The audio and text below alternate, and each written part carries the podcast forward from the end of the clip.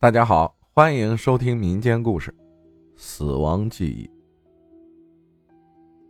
老刘已经二十多年没有回到故乡了，他一直在外地工作。儿子在自己打拼的城市已经结婚生子，如今年近六十的他早已两鬓斑白。回想过去自己年轻时那样矫健的走路姿势。他看着对面经过的两个年轻人，阳光洒在他们乌黑的头发上，写满青春的脸庞洋溢着灿烂的微笑。老刘望着他们，直到他们的身影消失。整理了一下自己身上的深色夹克，他穿着儿子送给自己的新款运动鞋，这白色极具设计感的鞋子非常轻盈，走路很舒适。他试图也那样大步的走，迈开步子，向自己曾经住过的老房子的方向走去。眼前这片绿地，过去被叫小花园，这里是马路中心的交通环岛，种着树木和花草。他经过小花园时，不经意间看向右边，那里有一栋住宅楼，高八层。他看了一眼。回忆当年，这里曾经是一座低矮的红砖楼。再向前走，眼前是宽阔平整的马路，但此时身后突然有些发寒。他在回忆时，刻意忽略了那件事情，但那件事情似乎主动找上了他。叹了口气，老刘没有回头，只是加快了脚步。他穿过马路，来到一条小巷子。这里已经盖了许多新楼，再往里面是一个曾经堆放煤炭的大院煤厂，如今已变成了其他建筑。在煤厂旧址对面那栋漆橙黄色的六层高居民楼，就是自己曾经住过的老房子。二十多年了，这里基本没什么变化，还是同样的大院，只不过里面如今停放了许多私家车。那座自行车库还在。老刘看着周围，迈步走向三单元。他老房子在四楼，先前是空置着，后来他儿子委托中介常年出租，现在已经收回来了，仍然是空置状态。老刘就是来看看房子，寻思能否找到自己的几位老友。他只知道，当年这些人都居住在这座楼里。如今只能靠运气，看谁还在这边。车库正对面一单元是陈叔家，他的两个儿子早年也去了外地，这房子重新装修了，一楼还改成了庭院。一个陌生男子在打扫院子。他抬头和老刘对视了一眼，继续低头干活。经过二单元，老刘不禁抬头望向楼上，这二单元里。曾经住着多年不见的老朋友，心想一会儿一定要去看看，不过总感觉找到他的机会很渺茫。因为当时自己急于外出赚钱，就带着妻子儿子匆匆与他们道别。当年这位老朋友还给儿子买了一件新衣服，送他们上了火车。这转眼几十年过去，手机号一换再换，早就没了联系。不过。自己内心对他和他家的记忆是非常清楚的。周海，他叫他海哥。周家在六楼。老刘看着六楼的一扇窗，等他看完房子，锁上门下楼时，已经是傍晚。小区变得热闹，人也多了。下班的、放学的，自行车和汽车喇叭声此起彼伏。老刘在二单元六楼敲门，没人应。里面传出宠物狗的叫声，那房门换成崭新的防盗门。邻居家住的是一对陌生年轻小夫妻，他们说，这家现在也是年轻夫妻，不姓周。道谢后，老刘下了楼，走到一个站在车库旁抽烟的中年人身旁，问道：“请问，您认识这二单元六楼的老住户姓周的吗？”中年人仔细看了看老刘，不认识。他回答道：“我搬来这里十多年了，老住户倒是认识一些，不过早就搬的差不多了。如今住的都是不认识的。您说的那个单元，他眯着眼睛看向二单元，摇了摇头说：“那单元的我还真没接触。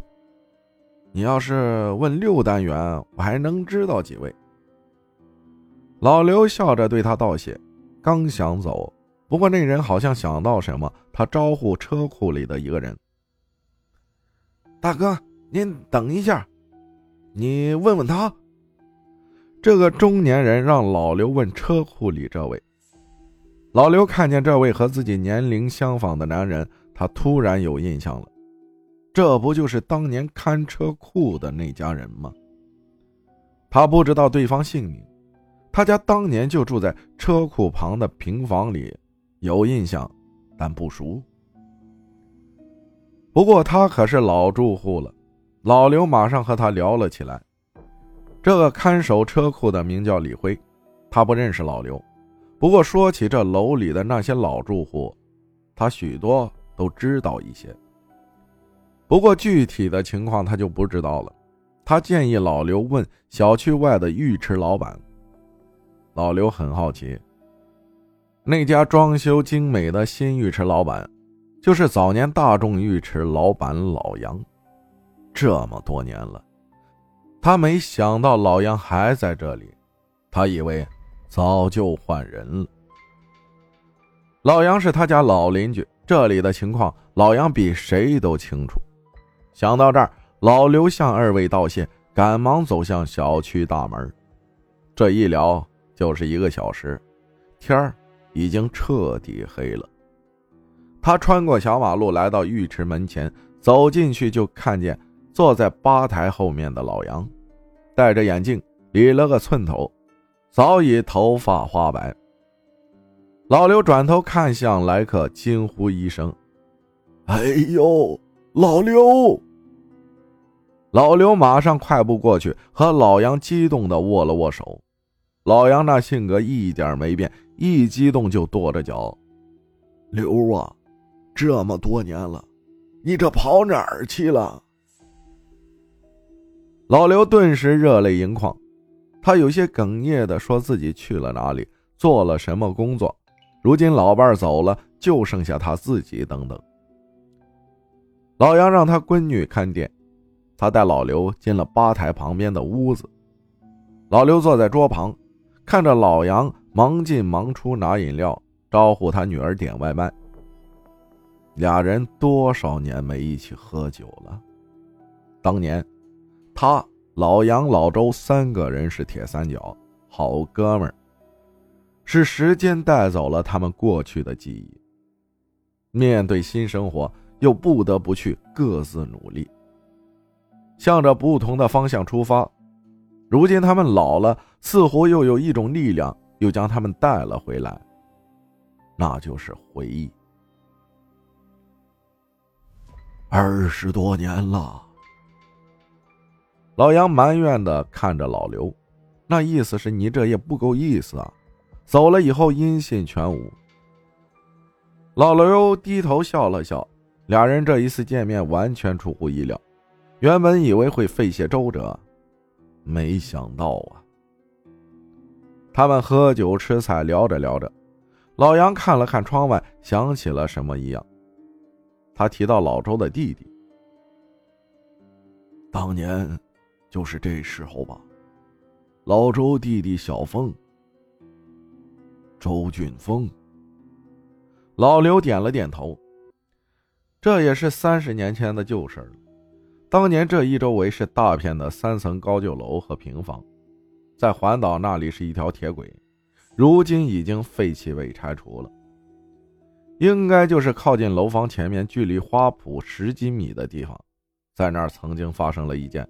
让老刘一生无法忘记的火车撞人事故，也是他生平第一次见到死人。当时这个惨，头都碎了。老杨比划着说：“老刘那时才十几岁，骑车经过这里，现场围了许多人。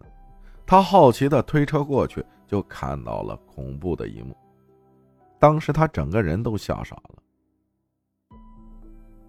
哎，是啊，实在是太吓人了。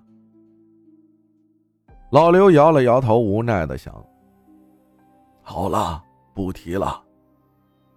不过老周现在具体住哪儿我不知道，就是搬到开发区那边，这儿的房子他也卖了。”两个人又互相敬酒，聊了聊现在的生活、子女的事情。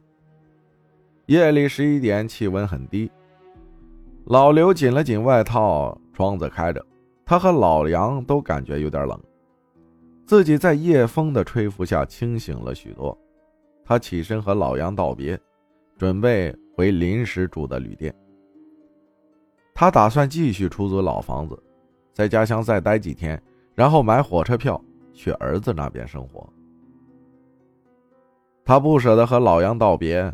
老杨的胳膊搭在他的肩膀上，两人走出熟悉的小马路，在昏黄的路灯下，他们慢慢走着，似乎又回到了当年，两个年轻人一起外出闲逛。好了，你回去吧。老刘对老杨挥了挥手，老杨推了推鼻梁上的眼镜，咧嘴对他笑着。老刘吸了吸鼻子，转身走了。两个人都知道，这一别就不会再相聚了。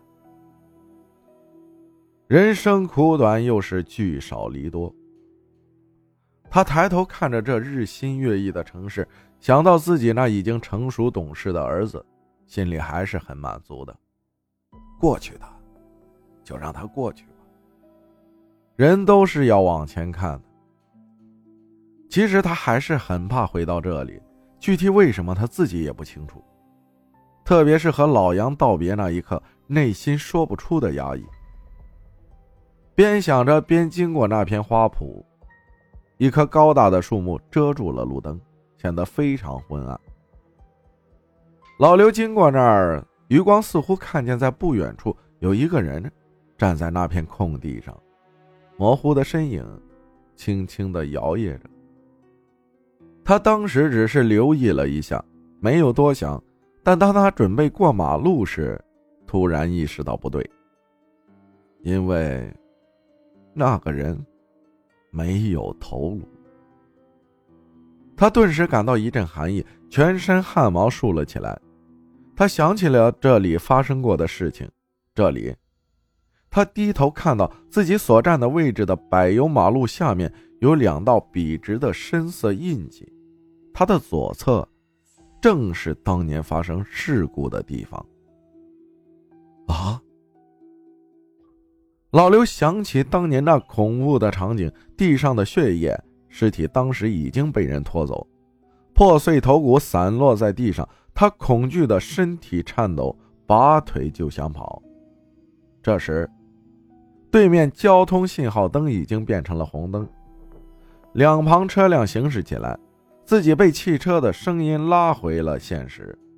转头看去，那棵树下空无一人，而自己刚才究竟看到的是真实的，还是眼花了呢？这都不重要了。他这是最后一次回来看望老朋友，但愿他们一切都好。